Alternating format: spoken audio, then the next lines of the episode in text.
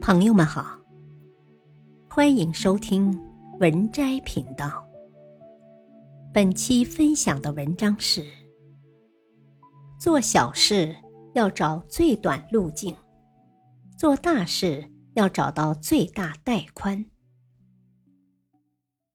一，精打细算。罗伯特·清崎的《富爸爸穷爸爸》讲过。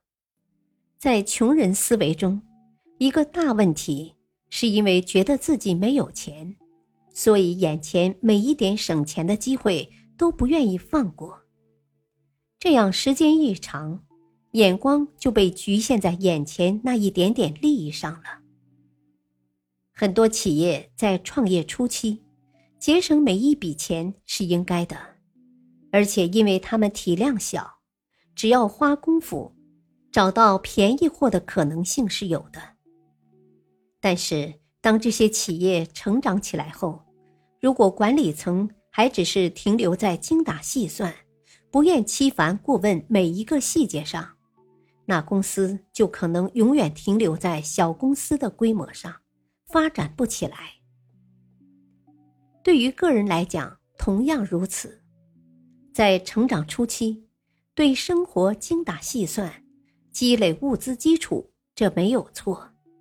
此时目标明确，在两点之间寻找最短路径，这是最有效的方式。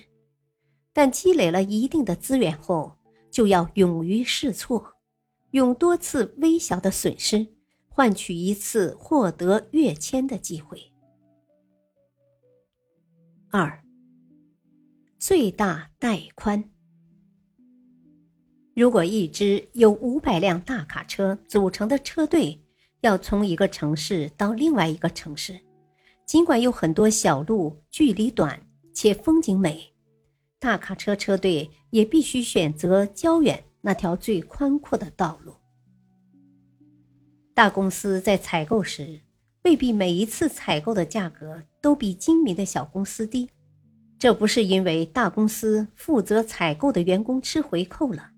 而是因为他们只能用那些供货量和发货时间都有保障的供货商。然而，小公司反正采购量小，哪家便宜找哪家，即便供货时间拖了两天，看在省钱的份上，也就不在乎了。有些人很擅长把一件很难的事情做成，但是却难以把事业做大。因为他选择的是一条最近，但是很窄的道路，这条近路只能他一个人走，大家无法和他一起走，事业自然也就做不大。有眼光的领导人都善于找到大家都能走的大路，这样大家才能一同前进，而不是选择一条只能一个人通行的小路。所谓成熟。就是理解了世界的复杂，不再一味寻找最短路径。本篇文章选自微信公众号“渣渣王”，感谢收听，再会。